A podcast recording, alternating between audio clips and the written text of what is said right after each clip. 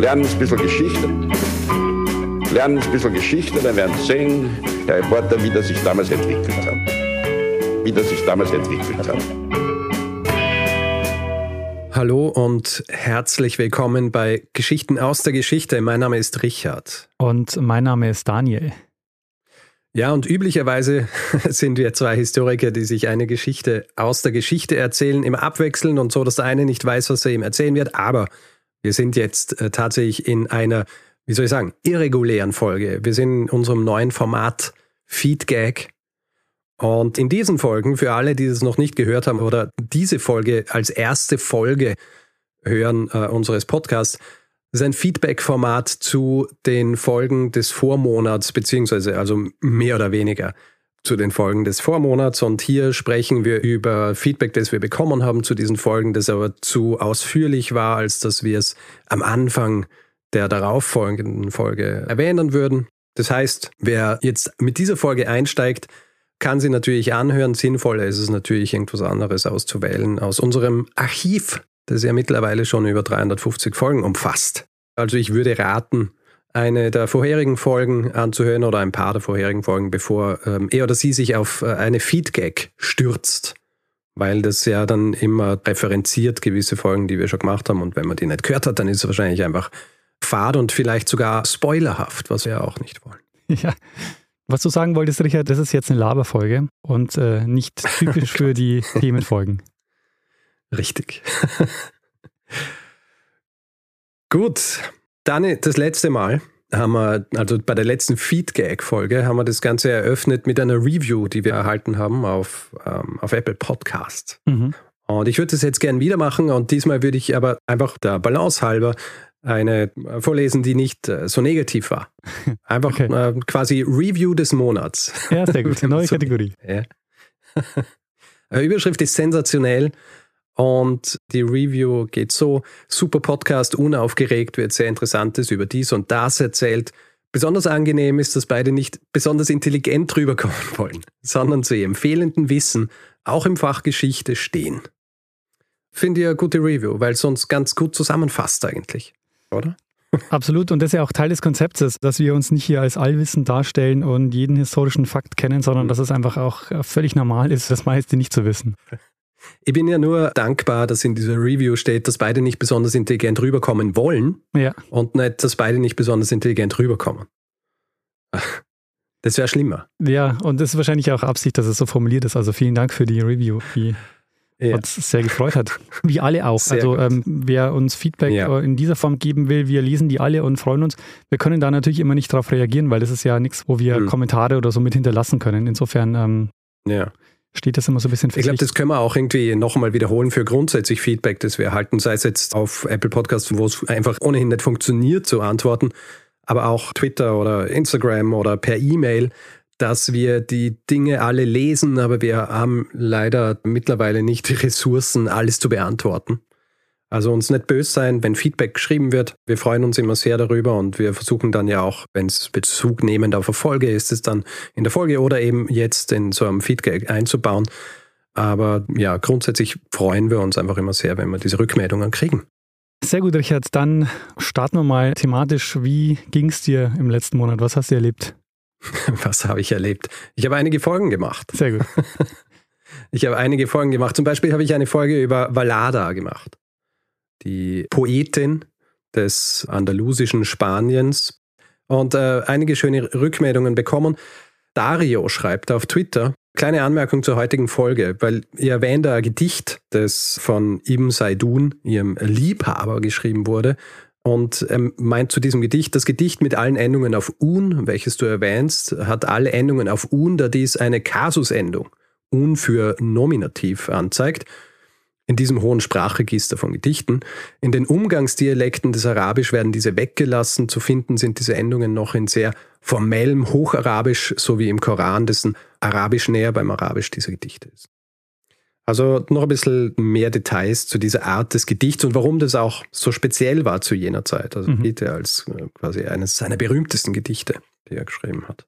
Ja, diese Sachen, die lassen sich durch die Übersetzung wahrscheinlich halt überhaupt nicht übertragen. Ne? Ja, na, natürlich nicht. Also es war ja auch so, dass in der Folge habe ich einige Dinge eben übersetzt auf Deutsch.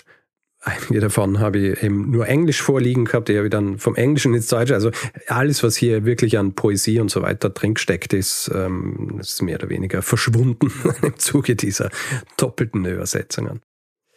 Noch was Christine schreibt bezüglich, weil ich erwähnt ganz am Anfang den Minnesang und ich sage allerdings nicht äh, Minnesang, sondern Minne-Gesang. Und sie schreibt, Hallo Richard, GHG3 53 ist wirklich eine klasse Folge. Das Thema schneidet gleich mehrere relevante und aktuellere Forschungsparadigmen der Altgermanistik an. Beispielsweise schreibende Frauen, transkulturelle Perspektiven in der Literatur des Mittelalters, insbesondere arabisch-europäische Kulturkontakte. Und die Folge ist ganz besonders schön erzählt. Schreibt sie auch. Kleine Anmerkung zur Einleitung. Die korrekte Gattungsbezeichnung lautet Minnesang, nicht Minne-Gesang. Hm. Die falsche Form hört man häufiger mal und das mag kleinlich klingen, aber du weißt ja sicher, wie WissenschaftlerInnen mit ihren Fachtermini sind.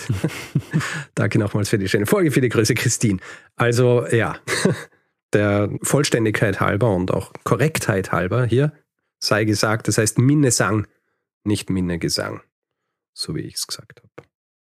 Aber ich finde es auch immer schön, wenn ich so Feedback kriege, weil ich es immer super finde, so von Expertinnen und Experten zu hören. Oh ja wir wildern ja in den unterschiedlichsten Bereichen. Ja? Ja. Und es gibt zu jedem Bereich etliche Menschen, die sehr viel mehr darüber wissen als wir. Und deswegen finde ich es immer super, wenn wir diesbezüglich dann auch Feedback kriegen. Und die sich dann auch freuen, dass wir diese Themen aufgreifen und dann auch uns nicht völlig in der Luft zerreißen, sondern dann einfach so ja, äh, kleine Hinweise geben. Das ist echt schön. Ja. Gut, das war Feedback zu Valada. Soll ich gleich weitergehen? Ähm, lass mich mal nur eine ähm, kurze Sache. Bei der Halsbandaffäre ähm, habe ich äh, mhm. eine Hinweisgeberin vergessen, nämlich Angelika. Die hat mir das auch geschickt und äh, ja, da habe ich die E-Mail leider überlesen. Also Angelika, hiermit äh, bist du auch genannt als Hinweisgeberin für die Halsbandaffäre. Was ja Hinweise und so weiter angeht, da hat sich bei mir ziemlich gebessert, dadurch, dass sie mittlerweile mir all meine Mails, die ich jemals gekriegt habe, an meine Feedback-Adresse, dass ich mir die runtergeladen habe und durchsuchbar gemacht habe. Das war ja bei mir immer ein grundsätzliches Problem. Und deswegen bin ich mir, zumindest wenn ein Hinweis per E-Mail reinkommen ist, mittlerweile relativ sicher, dass ich alle Leute erwähnen kann.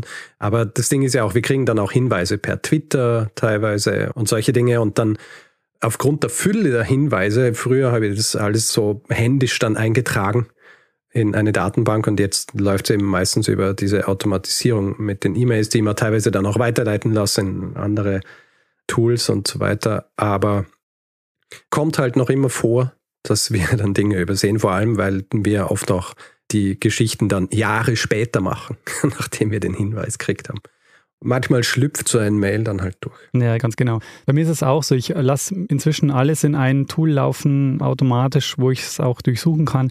Aber manchmal ist es dann doch, ähm, in dem Fall, glaube ich, lag es am Suchbegriff, den, also an der Schreibweise des, ja. des Begriffs.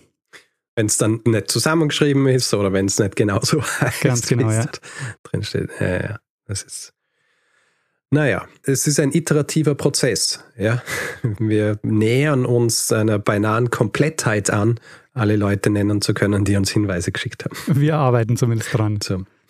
Wir arbeiten dran. Gut, dann mache ich gleich weiter. Ich habe Feedback auch bekommen zum englischen Schweiß. Mhm. Du erinnerst dich noch, der englische Schweiß, diese unangenehme Epidemie des 15. Äh, und 16. Jahrhunderts. Ich habe medizinisches Feedback erhalten mhm. von äh, Corbinian. Eines davon habe ich in einem kurzen Feedback-Teil der darauffolgenden Folge schon erwähnt. Und zwar spreche ich irgendwann davon, dass die mögliche oder die wahrscheinliche Todesursache dann tatsächlich Dehydrierung war. Und er weist mich darauf hin, dass der verringerte Wasserhaushalt medizinisch gesprochen als Dehydratation bezeichnet wird. Er schreibt dann aber auch noch was zu den Regimen. Du erinnerst dich, ich habe vom englischen Regime gesprochen, ja, unter ja. anderem, ähm, und vom niederländischen Regime in der Behandlung der Patienten und Patientinnen. Und er schreibt, dass auch heute von Therapieregimen gesprochen wird. Er schreibt, meistens, wenn mehrere Medikamente gleichzeitig verabreicht werden und verschiedene Kombinationen gewählt werden, zum Beispiel Hepatitis C, Therapieregime, etc. kommt hier am ehesten vom lateinischen regere, lenken oder gerade richten. Ah. Und Ähm, eine Sache, die ich auch angesprochen habe, dass ja vornehmlich junge Männer diese Krankheit bekommen haben. Mhm, ja. Er schreibt dazu bezüglich der Tatsache, dass vermehrt bei immunkompetenten Patienten schwere Verläufe beschrieben wurden, ich der Wikipedia-Artikel zum Zytokinsturm ans Herz gelegt. Hier wird auch der Boden zum äh, SARS-CoV-2 geschlagen, welches in letzter Zeit seine traurige Berühmtheit erlangt hat. Und ich habe mir diesen Wikipedia-Artikel angeschaut. Und ich lese das kurz vor, was es mit diesem äh, ich glaube, ich habe es okay verstanden, zumindest diesen Absatz zum Zytokinsturm. Im Zuge einer Immunreaktion werden Zytokine gebildet, um weitere Immunzellen zu aktivieren, worauf diese an den Ort der Entzündung wandern und ebenfalls Zytokine bilden. So wird die Immunreaktion verstärkt. Bei einem Zytokinsturm werden Leukozyten so stark aktiviert, dass die Immunreaktion nicht automatisch abklingt, was üblicherweise geschieht, wenn das Antigen nicht mehr vorhanden ist. Infolge eines Zytokin-Freisetzungssyndroms oder eines Zytokinsturms eben versammeln sich viele Immunzellen am Ort der Entzündung. Sie bilden verschiedene Zytokine, Radikale und Gerinnungsfaktoren, die die Funktion eines Gewebes beeinträchtigen, hm. bis hin zum Organversagen. Das heißt quasi eine Überreaktion des Immunsystems. Mhm. Ja, interessant. Also danke Corbinian für diese medizinische Einordnung. Dann aus einem anderen Fachbereich habe mhm. ich von einem Experten ein Mail bekommen und zwar von Andreas. Andreas äh, schreibt, ich bin Doktorand der quantitativen Wirtschaftsgeschichte und befasse mich in zwei Projekten mit dem Sprachwechsel in Europa von Latein zu den äh, Vernakularsprachen, also den Sprachen, die die Leute halt gesprochen haben dort. Ja, was, was Vernakular? Ähm, und, ja, Vernakular, Vernacular im Englischen ist einfach die Umgangssprache. Ah, okay, ja. Hm. Und du erinnerst dich ja, dass ich davon gesprochen habe, dass es diesen Unterschied gegeben hat zwischen der Art und Weise, wie publiziert wurde in Großbritannien und im, im Heiligen Römischen Reich. Mhm.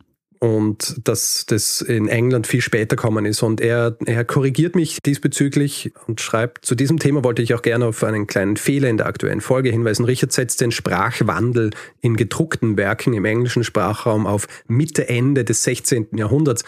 Tatsächlich ist der Wechsel in der dominierenden Drucksprache von Latein zu Deutsch bzw. Englisch fast gleichzeitig.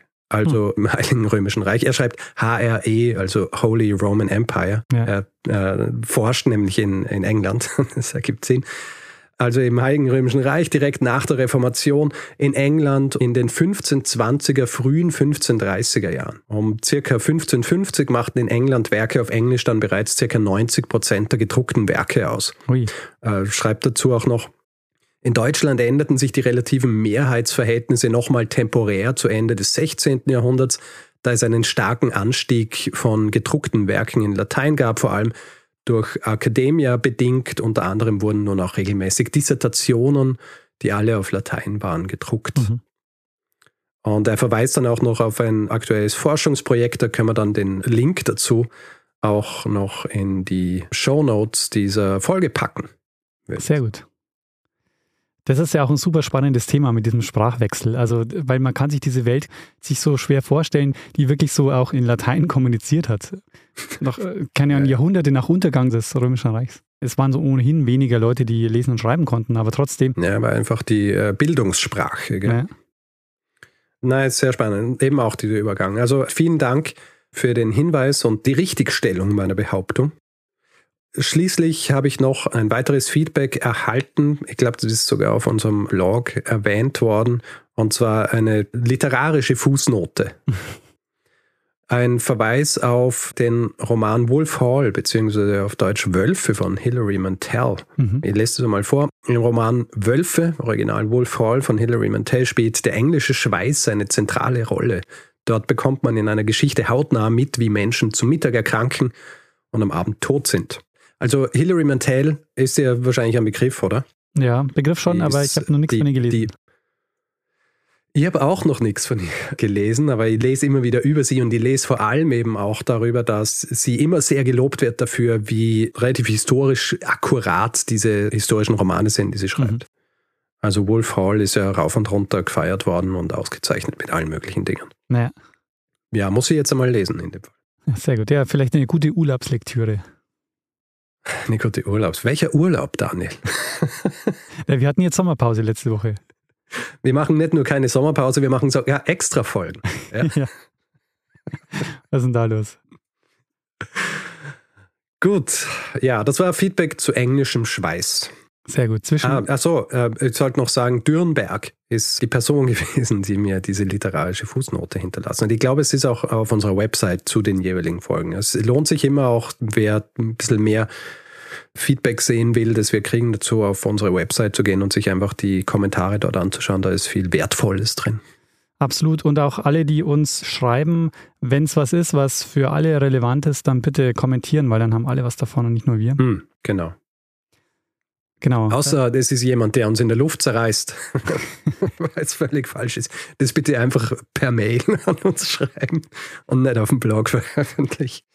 Richard, äh, dann springe ich mal dazwischen. Mhm. Ich habe in der letzten Feedback-Folge einen Podcast über das Kartenspiel Magic the Gathering empfohlen. Mhm. Und es hat sich herausgestellt, dass wir viele Hörerinnen und Hörer haben, die diesem Spiel auch sehr zugetan sind. Mhm. Und es haben sich auch ein paar gemeldet, die gerne mal spielen wollen. Mhm. Daher dachte ich mir folgendes: Wenn sich eine Gruppe hier in Hamburg findet, äh, könnten wir mal ein kleines HörerInnen-Treffen machen und äh, eine Runde Commander oder Pauper spielen. Vielleicht wird sich jetzt auch noch so der Sommer anbieten, also wir könnten was rausmachen im Stadtpark oder so. Also deshalb, wer Lust hat, schreibt mir am besten an daniel.geschichte.fm, dann koordiniere ich das mal. Sehr gut. Und passend noch zu dem Thema ist richtig cool. Ich habe ein sehr besonderes Geschenk bekommen von Lysander, Syrina und Dorian. Die haben mir nämlich zwei mhm. Magic-Karten geschickt. Aber nicht irgendwelche Karten, sondern zwei Karten, die signiert sind von den Künstlern, die die Karte gestaltet haben. Und es sind auch zwei Karten aus recht alten Editionen, also die sind noch aus den 90ern. Und Sehr gut. Äh, das ist richtig cool. Die werden natürlich einen Ehrenplatz bei mir bekommen. Also vielen Dank äh, an euch, Lysander, Syrina und Dorian. Sehr gut. Weil wir gerade dabei sind, Dinge, die wir erhalten haben ja. von Hörerinnen und Hörern. Wir haben eine Postkarte gekriegt von Robert und Stephanie. Und zwar, Robert und Stephanie haben Urlaub gemacht in Kroatien. Und sie waren in Senj. Erinnerst du dich an Senj? in Kroatien? Um, du hast nämlich einmal eine Folge gemacht. Ach, die eine frühe Folge. Die Uskoken-Folge, die rote Zora. ja. Sie waren in Kroatien, waren in Senj und haben sich eben an diese Folge erinnert. Mhm. Finde ich großartig sowas. Ja. Diese Urlaubsgrüße sind echt cool, weil dann sieht man auch, also wir haben die auch ganz oft bekommen aus Florenz. Äh, oh ja. Die, gerade den Dom besucht haben und äh, gesagt haben, hier, sie haben die Folge gehört. Sowas ist voll cool, weil dann sieht man auch so, weil wir, wir erzählen diese Geschichte hier in unserem Kammer. Aber eigentlich geht es ja um die Welt, von der wir erzählen. Und das ist halt cool, wenn man dann auch sieht, dass die Leute ja, ja. auch dann dort sind. Naja. Wir sitzen hier im Kammerl und die Leute gehen raus und schauen sich die Sachen tatsächlich an. Ja, das ist schön. Das ist da. Ja, vielleicht müssen wir irgendwann einmal so ein Format machen, wo wir immer vor Ort auch was erzählen. Habe ich tatsächlich schon Aber, geplant und ähm, es gibt bei mir einen Ordner, ich mein, der heißt vor Ort, mhm. Gag vor Ort. Hm. Also hin und wieder haben wir das ja auch äh, gehabt, wenn du zum Beispiel Interviews geführt hast mit jemandem. Naja. Wie zum Beispiel ich habe das Gefühl, wir haben dieses Gespräch schon geführt ja. in einer dieser, dieser Feedback-Folgen. Haben wir auch schon. gut, okay, gut. Lassen wir es trotzdem drin. Man kann es ja nicht oft genug sagen. Ja. Vor Ort Folgen müssen kommen. Absolut. Irgendwann einmal. Gut. Daniel, zu DeLorean mhm. haben wir ja auch viel Feedback erhalten mhm. Zu dem DMC-12 und zu dieser Geschichte. Und ich habe das in der letzten Folge auch schon angemerkt, wahnsinnig viele DMC-12s sind unterwegs, also auch in Deutschland, wie es scheint. Oh ja. Weil wir fast täglich Hinweise bekommen von Leuten, die einen gesehen haben oder vielleicht selber einen haben. Ja. Ist äh, außergewöhnlich, oder? Ja, auf jeden Fall. Wir haben jetzt auch schon ein paar Optionen für ein Shooting, also das sollten wir irgendwann mal angehen. ja. Und ich äh, weiß nicht, ob du es gesehen hast auf Twitter, die Podcast-Kollegen von Methodisch Inkorrekt haben tatsächlich ja schon mal yeah. mit dem DMC 12 gedreht. Sehr, sehr Ja, natürlich habe ich es gesehen, weil wenn die uns erwähnen, ja, quasi mit unserem Handle, dann sind meine Notifications voll für die nächsten paar Tage. äh, sind ja Berühmtheiten. Auf jeden Fall. Ähm, ähm, ja, das habe ich gesehen, sehr schön. Eine Sache noch, äh, du sprichst ja von einem Buch, oder? Ja. In dieser Folge, das du verwendet hast dafür. Und du hast im Vorfeld zur Aufnahme dieser Folge, hast du mir die Geschichte der Ausleihe oder der Leihe dieses Buches erzählt. Damals, als du es mir erzählt hast, habe ich noch nicht gewusst, um was für ein Buch sich handelt, weil du mir nicht sagen hast können, was für ein Buch es ja. ist, äh, bevor du die Folge mit mir aufgenommen hast aber ich habe eins und eins zusammengezählt. Diese Geschichte ist irgendwie so lustig. Deswegen magst du sie jetzt vielleicht äh, unserem geneigten Publikum erzählen, wie das gegangen ist mit diesem Buch, das ja so rar ist, dass es nur in dieser einen Bibliothek war und du deswegen dich außer Haus begeben hast müssen, um es auszuleihen und da ist ein bisschen was schiefgegangen. Oh ja, also dieses Buch oder dieses Ausleihen, das hat mich echt zur Verzweiflung gebracht. Also ich habe dieses eine Exemplar gefunden in Hamburg. Ich wusste, ich muss dieses äh, Buch jetzt haben, sonst äh, schaffe ich das mit der Vorbereitung nicht.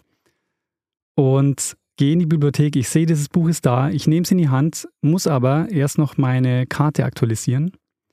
Gehe dann also zum Counter, lass meine Karte aktualisieren, will das Buch ausleihen, ich habe das Buch in der Hand und gehe zu diesem Schalter und lege es da hin und plötzlich wird das Buch eingezogen, es macht so flupp und es geht so aufs Fließband und ich habe es zum Rückgabeschalter gegeben und nicht zum Ausleihschalter. Und ja, dann dachte ich, okay, jetzt wartest halt ein bisschen, weil irgendwann wird das Buch ja wieder zurückkommen. Und es hat dann mhm. tatsächlich drei Tage gedauert, bis das Buch wieder, wieder da war. Und ich habe das Buch dann vorgemerkt, weil ich dachte, okay, dann äh, kommt es gleich zu mir und ich werde informiert, wenn das Buch dann bereit liegt. Und dann stand irgendwann mhm. nach, nach einem halben Tag stand da in der Suche und dachte, oh nein, das Buch ist verloren gegangen. ja. Ähm, gut, aber zumindest weißt du jetzt, was so die durchschnittliche äh, so Turnaround-Time ist von einem Buch, das zurückgeben wird, bis es dann wieder zur Verfügung steht. Oh ja. Aber ich meine, das muss ja auch was mit dem System gemacht haben, weil es war ja wahrscheinlich im System als nicht ausgeliehen und dann wird es da reingeschoben in dieses Ding, wo eigentlich die Dinge reinkommen, die ausgeliehen sind, oder? Genau, ja. Das heißt, es hat wahrscheinlich im System dann auch für Verwirrung gesorgt, was hier passiert ist mit diesem DeLorean-Buch. Wahrscheinlich einige Fehlermeldungen, so das Buch liegt hier, obwohl es gar nicht ausgeliehen ist, was ist da los? Äh, naja, nur weil mhm. einer äh, nicht so schlau war, das Buch auszuleihen, statt, also wirklich bitter, weil, weißt du, ich habe das Buch in der Hand und dann ist es weg. nur weil ich das nicht ja. Apropos, nicht äh, wahnsinnig intelligent rüberkommen wollen, gell? Mhm, absolut. Also ja, wird mir jedenfalls äh, nie wieder passieren. Die Rückgabeschalter, und es steht auch Rückgabe da. Es ist nicht so, dass man das, äh. dass es so versteckt wäre, dass man das aus Versehen mal machen könnte. Das ist eigentlich schon sehr mhm. eindeutig, der Rückgabeschalter. Aber ich kannte die aus der Bibliothek oder auch aus der Wien-Bücherei, ähm, weil das ist so ein da musst du die Bücher auf so ein bestimmtes Feld legen und dann werden die erkannt, weil die einen mhm. Magnetstreifen innen haben. Ja, ja, die werden. Und ja, ja. so hat es nämlich auch für mich ausgeschaut, deshalb habe ich es da hingelegt. Aber das war eben, ja, dann wird es so weggezogen und dahinter siehst du dann ein Fließband und dann habe ich das Buch so für dieses Fließband wegfahren sehen. und dachte mir, nein, das Buch, ich brauche es noch für die Vorbereitung. Naja. Tja, und jetzt weiß unser Publikum auch, warum manche Folgen geplant sind, aber dann ein bisschen später kommen. Genau. Weil das Lesematerial aus Versehen zurückgegeben wurde, anstatt ausgeliehen wurde. Aber es gab sehr auch gut. sehr gutes und schönes Feedback zur Folge. Eine Sache äh, möchte ich noch erwähnen zum Namen, weil du in der Folge ja auch nachgefragt hast, weil DeLorean klingt ja jetzt nicht wirklich rumänisch. Mhm. Und Marius weist uns darauf hin, dass sein Vater DeLoreanu geheißen hat. Mhm. Und das ist dann amerikanisiert worden zu DeLorean. Ah. DeLorean. Yeah. DeLoreanu heißt wohl auch, äh, schreibt Marius, aus den Hügeln kommend. Ah. Und auch eine sehr interessante Ergänzung hat Lena gemacht. Die hat nämlich darauf hingewiesen, dass der Anwalt von DeLorean, der hat später O.J. Simpson und Michael Jackson verteidigt. Und jetzt pass auf, aktuell verteidigt er Justin Bieber. Wer ist das? Ähm, den Namen habe ich nicht äh, gegoogelt, aber es gibt eine Folge im Podcast You're Wrong About, äh, wo sie ausführlich über diesen Anwalt und den DeLorean-Prozess sprechen. Ah, verstehe. Verstehe. O.J. Simpson und Michael Jackson und jetzt Justin Bieber. Was hat denn Justin Bieber ausgefressen? Ja, ich glaube, der hat momentan so ein bisschen Schwierigkeiten. Zum einen hat er, glaube ich, geht es um einen Plagiatsfall bei einem seiner Songs und der hat wohl jetzt so ein paar Ausfälle gehabt, wo er betrunken Auto gefahren ist und vandaliert hat und sowas, jetzt solche Sachen gemacht hat. Hm. Na gut. Aber da bin ich in den Details nicht, nicht firm. nicht sehr firm, verstehe schon. Äh, eben ähm, auch nicht. Eine letzte Sache noch, der verrückte Geschichte Twitter-Account der hat äh, mhm. relativ gleichzeitig zur Veröffentlichung unserer Folge auch einen Zurück in die Zukunft Fakt gepostet und der ist sehr lustig, nämlich der Mr. Fusion, mit der am Ende dann die Zeitmaschine antreibt, mhm. ist in Wahrheit eine Kaffeemühle von Krups. Und die, diese Kaffeemühle, wenn man die sieht, dann erkennt man auch, dass es eine Kaffeemühle ist. Ja, ja. Der Designer ist äh, Hans-Jürgen Precht und das ist wiederum der Vater von Richard David Precht es hängt halt alles zusammen. Yes. Was so Props in Filmen und so weiter angeht. Ich glaube, da gibt es eigene Seiten, ich glaube, es gibt sogar Subreddit dazu, mhm. wo sie sich anschauen, was die ursprünglichen Geräte waren, die dann halt irgendwie so verändert worden sind, um vor allem eben in so Science-Fiction-Serien oder Filmen ja. irgendwelche Geräte darzustellen. Ja. Und äh, da passt es gut mit einer Kaffeemaschine. Oh ja. Eine Kaffeemühle. Äh, Kaffeemühle. Sehr schön. Was ist mit DeLorean Feedback von deiner Seite? Das war's, ja. Sehr gut. Dann habe ich noch ein Feedback frisch eingetroffen, weil der Zeitpunkt, an dem wir diese Folge aufnehmen, ist ja erst einen Tag nach der Veröffentlichung der Mary Kingsley-Folge, die mhm. ich gemacht habe, gekommen. Und zwar weist mich Johannes darauf hin, dass David Livingston, den ich erwähnt habe in der Folge, dass der nicht äh, gestorben ist auf der Suche nach dem Ursprung des Kongo, sondern dem Ursprung des Nils. Ja. Also falscher Fluss. Wenn ich es aber richtig gesehen habe, hat Livingston tatsächlich einen Ursprung eines Flusses gefunden und war der Meinung, es ist der Ursprung des Nils, aber es war tatsächlich der Ursprung des Kongo. Ah, okay. Also um das Ganze noch komplizierter zu machen. Okay. Es gibt einen gewissen Zusammenhang. Ich habe das aus äh, diesem einen Buch, das ich referenziert habe, und entweder muss ich es falsch gelesen haben oder es steht tatsächlich falsch in diesem Buch, aber die Verwirrung hier ist irgendwie verständlich, weil es ja tatsächlich um beide Flüsse geht, irgendwie. Ist tatsächlich jetzt eigentlich dieses Wort, äh, das so inflationär vorkommt? Oder war das ein anderes Wort? Nachdem es dir jetzt aufgefallen ist, ist es tatsächlich tatsächlich, ja. okay, sehr gut. Es äh, gibt so einen launigen Artikel auf der SZ, den ich vor kurzem vertwittert habe. Und ich weiß, dass tatsächlich ein Wort ist, das ich gern verwende, weil es passt einfach sehr oft. Ja, tatsächlich, ja. Und ich glaube, ich verwende es aber nicht in der Art und Weise, wie es äh, moniert wird in diesem Artikel in mhm. SZ, in dieser Glosse. Halbschuldig, würde ich sagen. Ich bin meine Aufzeichnungen durchgegangen und Aufzeichnungen sind ja nicht immer so, wie soll ich sagen, Reinschrift oder so, wie wir es dann tatsächlich sagen. Aber es steht schon einige Male tatsächlich drin, weil es halt oft auch so eine gute Überleitung ist. Ja. Äh, beziehungsweise äh, um Bedeutung rauszustreichen von irgendwas. Aber ja, äh, Sprache, Spracheigenheiten. Früher bin ich kritisiert worden für, dass ich viel quasi sage. Ich glaube, das habe ich ein bisschen zurückgefahren mittlerweile oder schneide es zumindest raus, wenn ja. möglich. Jetzt ist es halt tatsächlich, aber ja, so ist halt mit Sprache. Was soll man tun? Sehr schön. Ich wollte dich aber nicht unterbrechen. Ich wollte dich tatsächlich nicht unterbrechen. Es ist, es ist okay. Ich habe eh nur noch eine Sache, auch von Johannes, was er schreibt, was Lustiges aus der Popkultur. Er schreibt nämlich, in dem Film Per Anhalter durch die Galaxis ist Martin Freeman alias Arthur Dent auf der Kostümparty am Anfang als David Livingston verkleidet.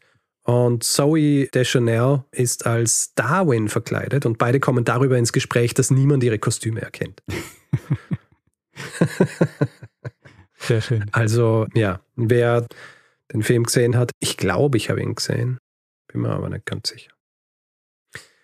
Gut, Daniel, das wäre es mit äh, Feedback von meiner Seite. Hast du noch Feedback zu. Und ich hätte noch eine kleine Ergänzung zur Mary Kingsley-Folge. Ah ja? Ich weiß nicht, ob man das gehört hat. Während der Aufnahme bin ich im Auto gesessen. Oh ja, natürlich. es ist manchmal der Bus im Hintergrund durchgefahren. Ich habe immer auf leise gemacht. Ich weiß nicht, ob man das gehört hat. Kann sein, dass es das ein oder andere Mal durchkommt. Und mir ist es wirklich, seit wir diesen Podcast machen, noch nie passiert, dass ich in der Unterkunft so schlechtes Netz hatte, dass wir nicht aufnehmen konnten. Und mhm. in dem Fall war es so, ich war so in der Edge-Hölle. Es ging nichts es gab nur einen Fleck im Garten. Also ich musste das aus dem Haus gehen und dann gab es so einen Fleck, da ging ein bisschen was durch, aber es war wirklich marginal. Und dann habe ich mir gedacht, so, mal genial, ich habe die beste Soundkabine überhaupt dabei. Ich kann mich einfach ins Auto setzen. Bis mir aufgefallen ist, ah, jetzt hat draußen 35 Grad und es ist völlig egal, wo ich sitze. Diese Kabine ist quasi eine Sauna. ah, naja.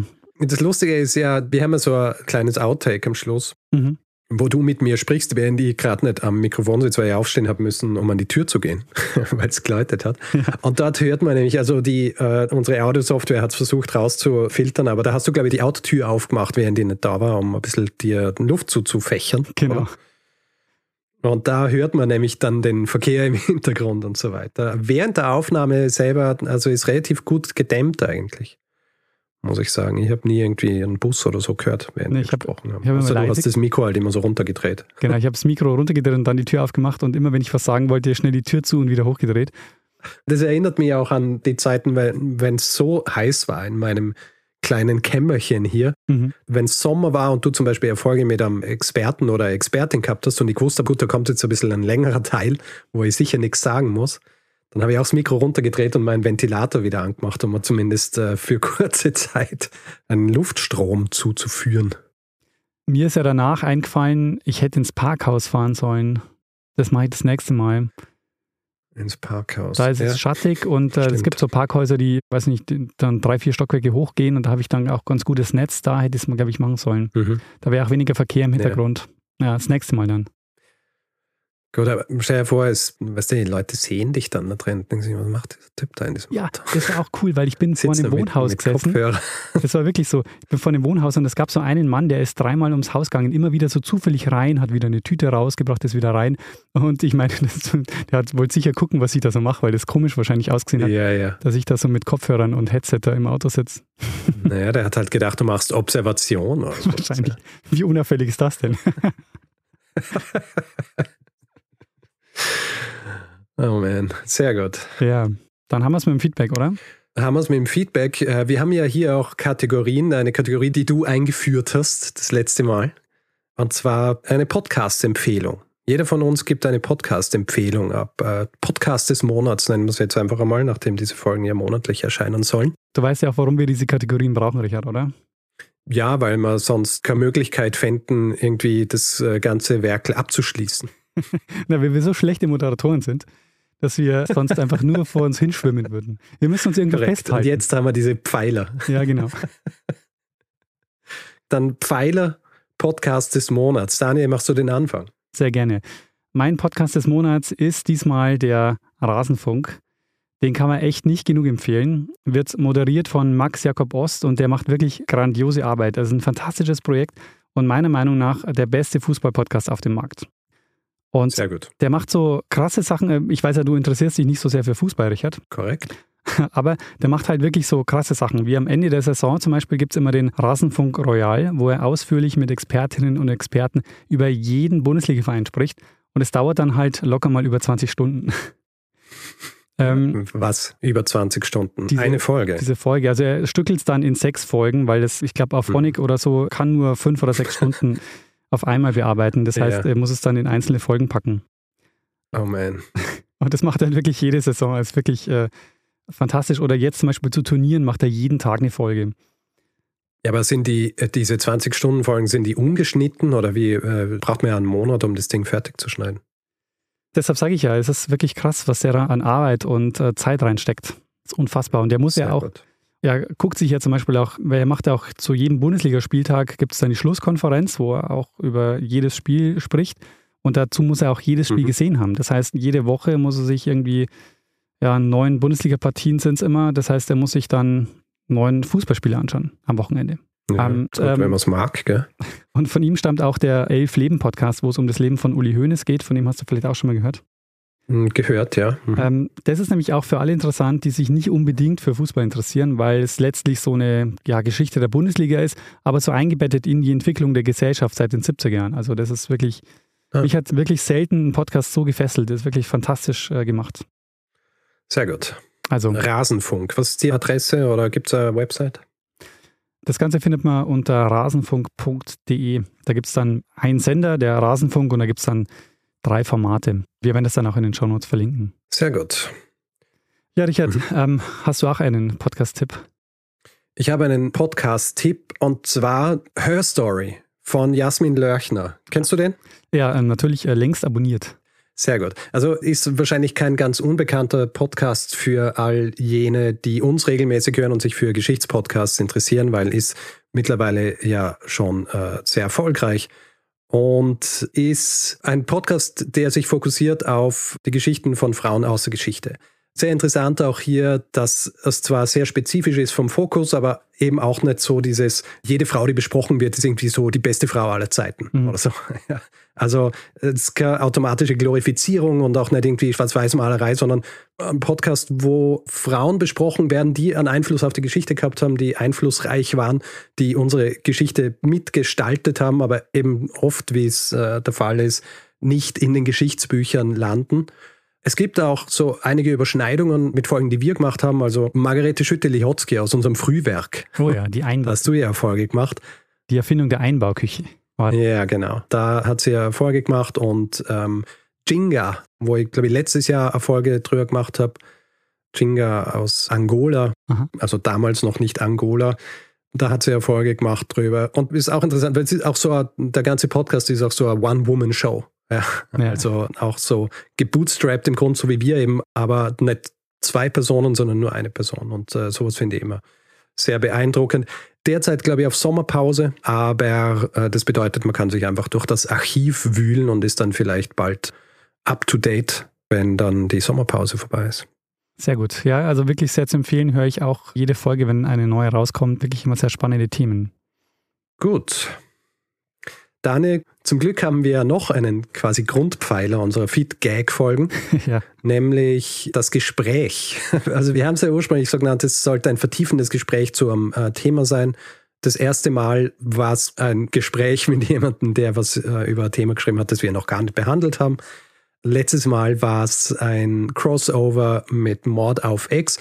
Und diesmal würde ich sagen, ist es zum ersten Mal tatsächlich so was Vertiefendes zu einer Folge, die wir gemacht haben. Mhm. Es ist nämlich so, wer uns schon seit einiger Zeit hört, regelmäßig hört, erinnert sich vielleicht an eine Folge über einen Mann, der am falschen Ort aus dem Flugzeug gestiegen ist. Mhm. Erwin Kreuz. Und am Ende dieser Folge war es so, dass wir nicht gewusst haben, was tatsächlich aus Erwin Kreuz wurde. Und äh, unsere Hörerschaft ist ja derart, dass sie sich da gerne auch einbringen, beziehungsweise uns helfen bei solchen Dingen. Und es haben sich einige gemeldet. Unter anderem hat sich auch ein freier Journalist gemeldet. Und zwar Sebastian Dalkowski. Der hat sich gemeldet bei uns als freischaffender Journalist und er würde da auch gern mehr rausfinden über das restliche Leben von Erwin Kreuz, das nirgendwo aufzufinden ist, also keine Informationen. Und er hat es tatsächlich getan und wir haben dann darüber gesprochen, was aus Erwin Kreuz wurde. Allerdings zu jener Zeit, als wir das gemacht haben, haben wir irgendwie, wollten wir nicht irgendwie eine eigene Folge drüber machen und wir haben auch irgendwie kein Format gehabt, wo wir das unterbringen können. Und deswegen habe ich das äh, Interview mit Sebastian geführt und dann haben wir das Ganze auf unserer Website veröffentlicht. Viele Leute haben das deswegen auch nicht gehört, weil sie unsere Website nicht besuchen oder weil sie es nicht mitgekriegt haben, dass ich das gemacht habe. Und deswegen werden wir jetzt dieses Gespräch, das ich mit äh, Sebastian Walkowski geführt habe, das war im November 2021. Deswegen werden wir das jetzt hier als den zweiten Teil unserer Feedback-Folge veröffentlichen. Genau. Ja.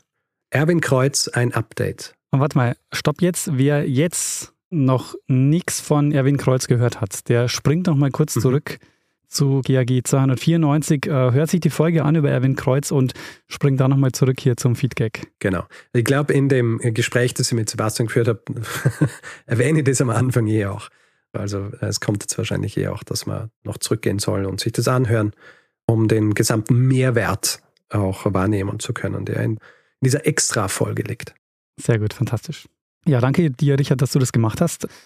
Das war, war sehr gut. Ja, danke Sebastian, dass du das äh, gemacht hast für uns. Vielleicht nochmal, ich erwähne es ja in der Folge auch, aber Sebastian, wer ein bisschen mehr über ihn wissen will, er hat ein Literaturprojekt, das heißt 1000 Zeichen und zwar auf Instagram, also instagram.com slash 1000 Zeichen.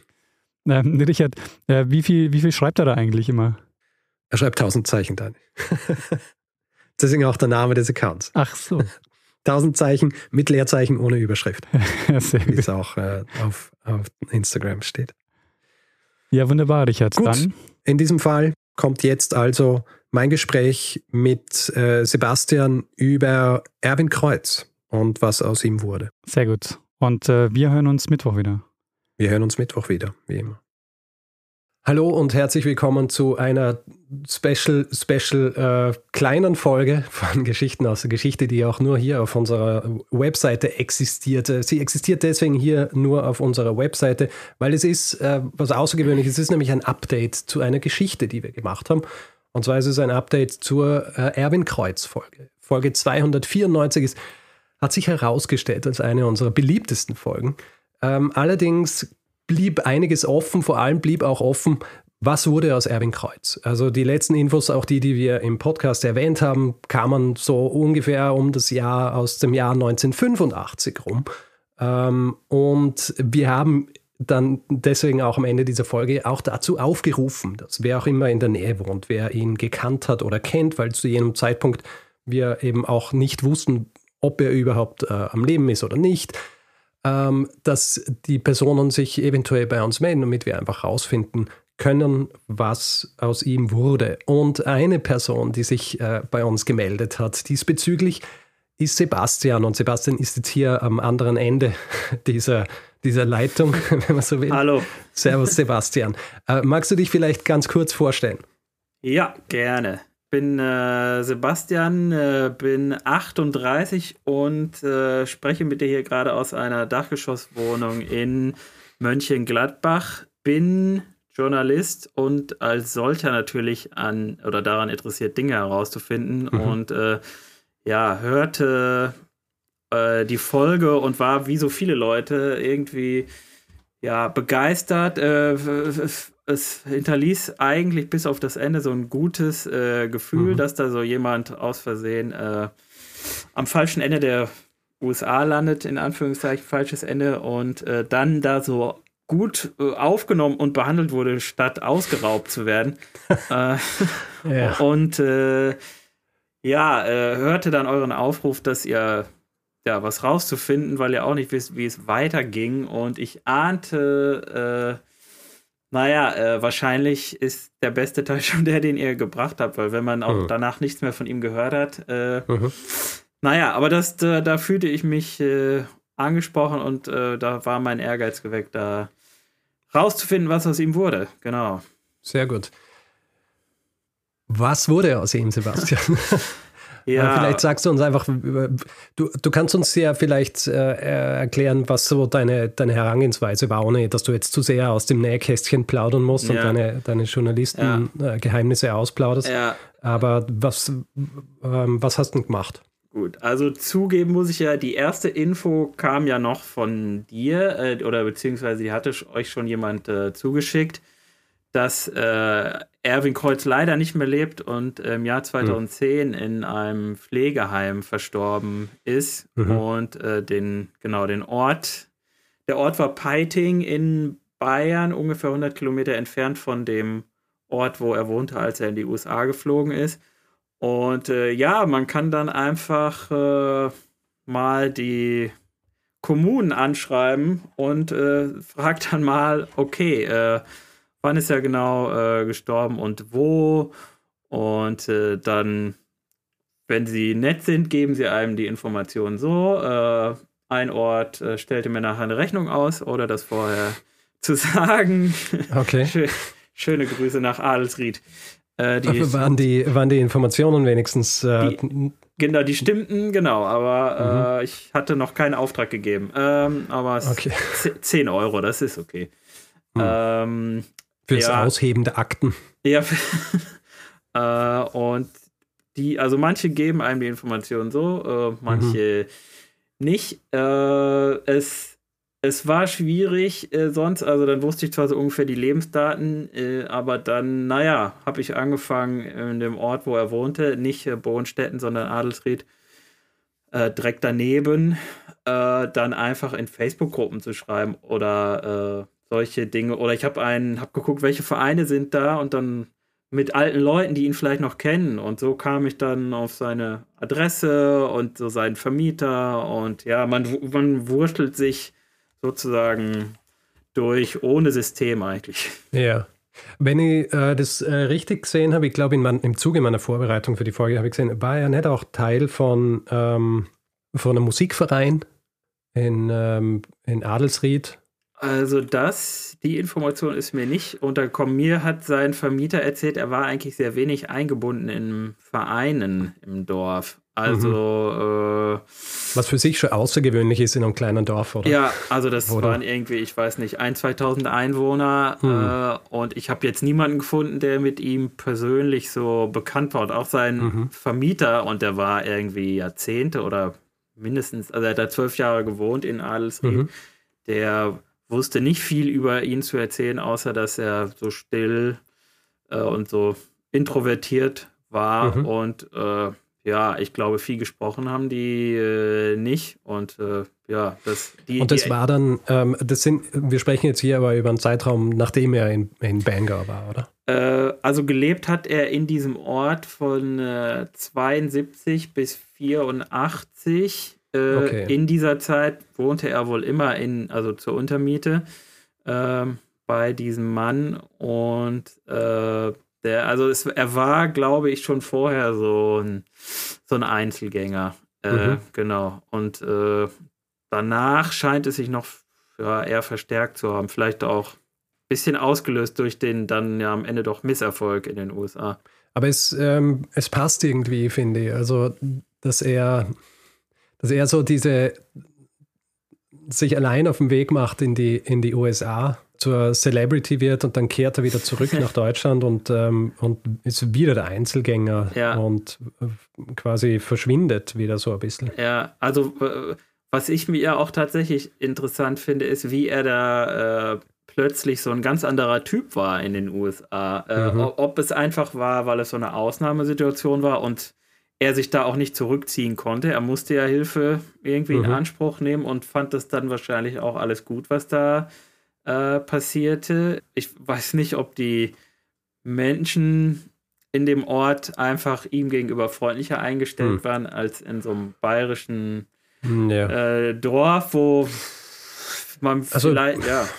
Also was meine Erfahrung äh, angeht mit, mit äh, den USA, vor allem wenn man irgendwie auf Leute trifft, die man vorher nicht gekannt hat, die ähm, und auch wenn Leute dann immer so, so, sagen, ja, es ist, es kommt nicht von Herzen und was weiß ich, aber die Herangehensweise, wie in den USA grundsätzlich, vor allem in so kleineren Orten oder auch mit West und so weiter, auf Leute zugegangen wird, das unterscheidet sich schon krass von okay. der, vom, vom Zugang in, in, in Österreich oder Deutschland, würde ich jetzt mal sagen. Ja, also ich glaube, das ist schon, kann man gut vorstellen, dass es was damit zu tun gehabt hat, dass, dass er einfach ganz anders aufgenommen worden ist, dass er auch vielleicht, dass niemand ihn gekannt hat und niemand mhm. gewusst hat, ähm, dass er dieser Typ ist, der grundsätzlich wenig zu tun hat mit Leuten, sondern er war einfach jemand, den die Leute gesehen haben, gesehen haben, er brauchte Hilfe und sie waren nett und freundlich zu ihm und das hat wahrscheinlich auch sein, ähm, äh, seinen Outlook ein bisschen geändert, was yeah diese, die Tatsache, dass er dann ja auch versucht hat, zurückzukehren, das ist, glaube ich, schon so ein Indikator, ja? wenn du einmal was erlebst, was, wo du das Gefühl hast, dass du, dass du gewertschätzt wirst, ja. ja. Und ah. dass die Leute an dir interessiert sind, dann möchtest du da wieder hin, ja. Ja, also diese, diese Geschichte hat ihn, äh, wenn ich da jetzt, ich weiß nicht, ob ich da jetzt dir vorgreife, aber ähm, ich habe ja auch mit seiner ja, Pflegerin äh, gesprochen und okay. er, er ähm, es gab ein Fotoalbum, äh, das er, glaube ich, schon von der Familie in den USA bekommen hat, äh, zu seinem mhm. Geburtstag mit Erinnerungsfotos. Mhm. Und dieses, also sie sah bei ihm dann immer noch dieses Fotoalbum, mhm. durch das er häufig blätterte. Es war wahrscheinlich genau dieses Album und da waren diese Bilder drin. Und immer wenn er da blätterte, da naja, wurde er entspannter. Äh, und ja. er äh, das war so das Erlebnis seines Lebens, so bis zum Ende. So, das trug er mit mhm. sich. So, ja. Also ich würde sagen, es wäre wahrscheinlich fast für jeden Menschen, der hier zuhört, so das ja. Erlebnis seines Lebens ja. oder ihres Lebens. Weil äh, wann passiert da sowas? Ja, dass du eine internationale Celebrity wirst eigentlich. Ja. Und in den USA in zwei un unterschiedlichen Städten auch gleich hofiert wirst. Ja. Aber es ist irgendwie gut zu hören, okay. dass, äh, dass, die, dass diese Erinnerung für ihn, obwohl er in Deutschland ja dann ganz anders aufgenommen worden ist, auch in den Medien, so wie das, was ich auch angesprochen habe, wo Leute sich lustig ja, gemacht ja. haben drüber, wo es in Wirklichkeit war es für ihn ja eine großartige Sache. Ja, ja, ja, ich glaube äh, auch. Äh, ich, ich muss noch mal dazu sagen, äh, weshalb das aber mit diesem Fotoalbum so besonders ist. Äh, wir müssen das jetzt nicht groß groß thematisieren, aber er hatte, also er ist durch seinen Alko durch seinen Alkoholkonsum hat er so eine Art Demenz äh, bekommen, Korsakow-Syndrom mhm. heißt das. Und äh, das heißt, äh, naja, gegen Ende hat er sich auch nicht mehr an so viel erinnert, aber dieses, diese Erinnerung war irgendwie wohl so tief in ihm drin, dass sie ihn dann auch bis zum Ende begleitet hat. Also, äh, mhm. Ja, das ist dann doch irgendwie ganz schön, weil ich mich auch so gefragt habe, wenn man jetzt so sein Leben bilanziert, war das jetzt am Ende gut oder schlecht oder wie auch mhm. immer, finde ich irgendwie, also er hat immerhin auf jeden Fall dieses wahnsinnige Erlebnis gehabt. Das mhm. haben ja viele, haben ja viele, die meisten natürlich nicht. Äh, also mhm. so ein ja. bisschen, weiß ich nicht. Äh, ich bin da so ein bisschen zwiegespalten, aber dieses Ereignis bleibt auf jeden Fall für ihn. Ja. ja. Mir geht es ein bisschen wie dir. Ich finde, ähm, was du eben erzählt hast, diese, die Tatsache, dass dieses Fotoalbum für ihn äh, sowas bedeutet hat, dass auch dann später, als er, als er sich wahrscheinlich nicht mehr so aktiv daran erinnert hat, ja. Ähm, dass das für ihn irgendwie auch was, äh, was gebracht hat, was ihn beruhigt. Ich, ich finde das ein bisschen versöhnlich. ja. ja. Also ja, vor allem auch, wenn wir jetzt so drüber sprechen, ja, ähm, gut, er ist, war den Rest seines Lebens, äh, ist er nicht irgendwie in, im Vordergrund gestanden oder ich denke mal dann halt, es äh, gibt so viele Leben, ja, die im Grund so ablaufen, aber die nicht an Besuch in Bangor und in San Francisco ja. haben, wo man ja, gefeiert wird. Ja. Also ich glaube, es ist, wie soll ich sagen, ich finde es grundsätzlich natürlich immer ähm, schade zu hören, wie ihr Leben zu Ende geht. Mm. Ja, also oft eben auch in Einsamkeit und äh, dass, äh, dass du niemanden hast, der irgendwie bei dir ist in den letzten Jahren und solche Dinge. Aber es ist wahrscheinlich so, wie, wie er einfach war grundsätzlich, ja, wie du es gesagt hast. Also mm. eher jemand, der, der introvertiert war, der, mm. der allein gelebt hat und der eben in seinem Leben dann auch dieses wahnsinnige Erlebnis gehabt hat. Ja, ja, aber es ist, naja, es ist halt tatsächlich nur so ein bisschen dieser äh, Kontrast. Also ich, ich ähm, frage mich, wenn er, hätte er so viele Leute bei sich oder um sich gehabt wie, also in Deutschland, wie dann in den mhm. USA, wäre es vielleicht so ein bisschen anders äh, mhm. verlaufen. Also man ja. denkt so, okay, das, wie, wie, ja, warum, warum, warum verlief sein Leben danach nicht äh, mhm etwas äh, besser. Äh, also das, ich will, es war jetzt auch kein Absturz, äh, so, so würde ich jetzt auch nicht sagen, mhm. aber äh, und ich weiß auch nicht, inwiefern dieses Erlebnis ihn insofern, naja, frustriert hat, dass es danach halt nicht so gut weiterging. Das weiß man mhm. natürlich auch nicht. Äh, aber es. Wie soll ich sagen? Ich finde es ich finde es einerseits gut, dass wir jetzt, äh, dass wir jetzt mehr wissen, einfach mhm. damit wir irgendwie, ähm, damit die Geschichte abgeschlossen ist für sich. Mhm. Natürlich, mir wäre es lieber gewesen, wenn du rausgefunden hättest, gut, tatsächlich ist er dann doch in die, in die USA und ist einfach unter, ja. unter dem Deckmantel einer gewissen Anonymität dann ja. dort, ähm, hat dort seine letzten Jahre oder den Rest seines Lebens verbracht. Ähm, es ist einfach so ein bisschen ein zweischneidiges Schwert, diese, mhm. diese schöne Geschichte, wie er gefeiert wurde und dann aber eben auch zu sehen, so Celebrity-Status ja. ist äh, sehr kurzlebig. Ja? ja. Also ja. du kannst es schnell werden, so wie er es worden ist, innerhalb kürzester Zeit, aber du, ähm, wenn dann die Aufmerksamkeit äh, weiter wandert zu anderen Dingen oder anderen Menschen ähm, und du aber versuchst, dieses, äh, dieses Gefühl und auch diesen, mhm. diese Position aufrechtzuerhalten, ähm, funktioniert es eben nicht immer. Und das haben wir ja bei ihm auch gesehen, weil er, er zweimal versucht hat, dort irgendwie Fuß zu fassen und es hat nicht funktioniert. Natürlich bei dieser Sache in den USA hatte ich so ein bisschen auch immer das Gefühl, da nutzen auch einige Leute seine Berühmtheit jetzt so ein bisschen aus. Die wollen sich dann so mit ihm zeigen ja, ja. lassen. So diese Tatsache, dass er dieses äh, Einkaufszentrum eröffnet hat und ein Jahr später kriegt er da nur einen Hausmeisterjob ja. angeboten, ist ein bisschen bitter. Ja, ist natürlich bitter. Und natürlich, ja, ich glaube, das ist auch so die Kehrseite dieser Freundlichkeitsmedaille, von der ich gesprochen ja. habe. Ja, den, ja. Natürlich, du wirst schnell aufgenommen und du, du, die Leute sind sehr freundlich, aber es ist, es ist jetzt nicht wahnsinnig nachhaltig. Ja. ja. Und äh, das ist wahrscheinlich auch in, äh, in diesem Fall einfach der Fall gewesen. Ja, vielen Dank, Sebastian, für, für deine Arbeit und äh, dass du uns äh, mitgeteilt hast, was du rausgefunden hast. Also, äh, ja, grundsätzlich, äh, die, die Geschichte an sich ist ja recht uplifting.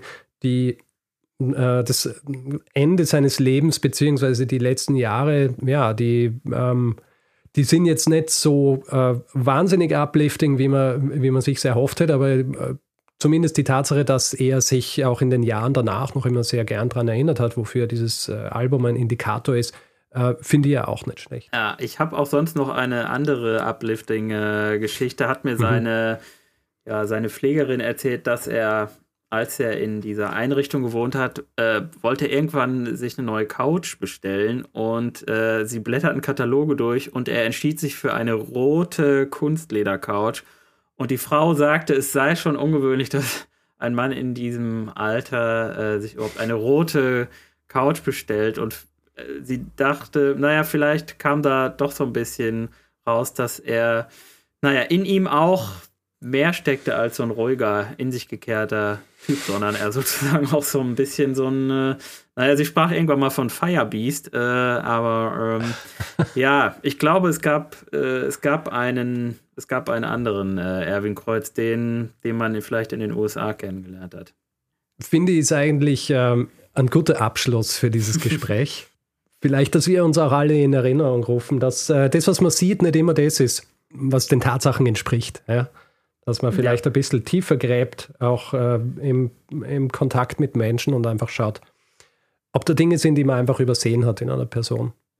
Und ähm, ja, grundsätzlich einfach darauf schaut, dass alle Menschen das beste Leben haben, das sie haben können. Um es jetzt pathetisch auszudrücken. Ja, ist schon, ist schon angemessen. Ja, großartig. Äh, Sebastian, vielen herzlichen Dank. Hast du Dinge, wo man deine Arbeiten lesen kann oder wo du Leute darauf hinweisen willst oder sowas in die Richtung? Ja, nur eine, nur eine Sache, die jetzt gar nichts mit meiner journalistischen Arbeit zu tun hat. Äh, auf Instagram bin ich Teil eines Literaturprojekts namens 1000 Zeichen, also instagram.com slash 1000 als Zahl und dann äh, Zeichen. Äh, mhm. Das sind Geschichten, die genau 1000 Zeichen lang sind. Ja, genau. Sehr gut. Na, dann äh, würde ich sagen, lest euch alle die 1000 Zeichen Posts durch. Ich bin ja nicht auf Instagram. Ja. Oh, das heißt, ich, nein. ich, muss, äh, ich muss mal einen Account ausborgen, ja. um es jetzt zu lesen. Großartig. Gut, in diesem Fall danke dir und danke euch, die ihr jetzt hier zugehört habt. Ich hoffe, dass äh, wer auch immer Interesse daran gehabt hat, herauszufinden, was aus Erwin Kreuz wurde, dass dieses Interesse jetzt etwas gestillt wurde. Das letzte Wort überlassen wir natürlich wie immer Bruno Kreisky. Lernen ein bisschen Geschichte. Lernen ein bisschen Geschichte, dann werden Sie sehen, Herr Reporter, wie das sich damals entwickelt hat. Wie das sich damals entwickelt hat.